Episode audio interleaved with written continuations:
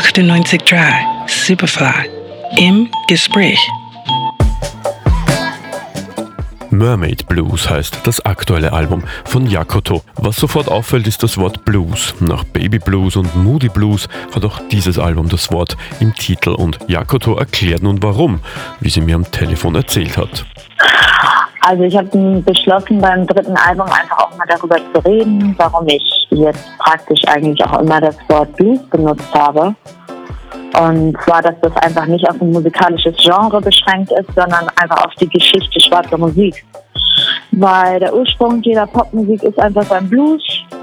Und die Rolling Stones haben auch mal gesagt, es gäbe die Rolling Stones nicht ohne Muddy Water und Chuck Berry. Und ich finde, das passt einfach so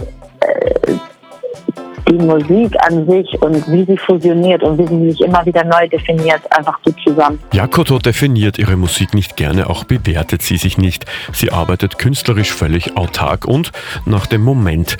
Wie schwierig ist es dann, die richtigen Songs, eine Auswahl fürs Album zu treffen? Ist es immer nur das jetzige Empfinden, wenn sie die Songs hört? Das ist eine richtig gute Frage.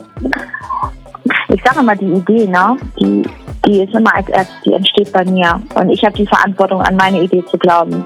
Sei es eine Melodie, ein Thema, über das ich reden will, oder eine Chordfolge auf dem Klavier. Da bin ich einfach mit mir ganz alleine. Ne? Das ist eine sehr einsame Entscheidung. Mache ich weiter oder nicht? Und ähm, da verlasse ich mich zu 50 Prozent immer auf meine Intuition natürlich.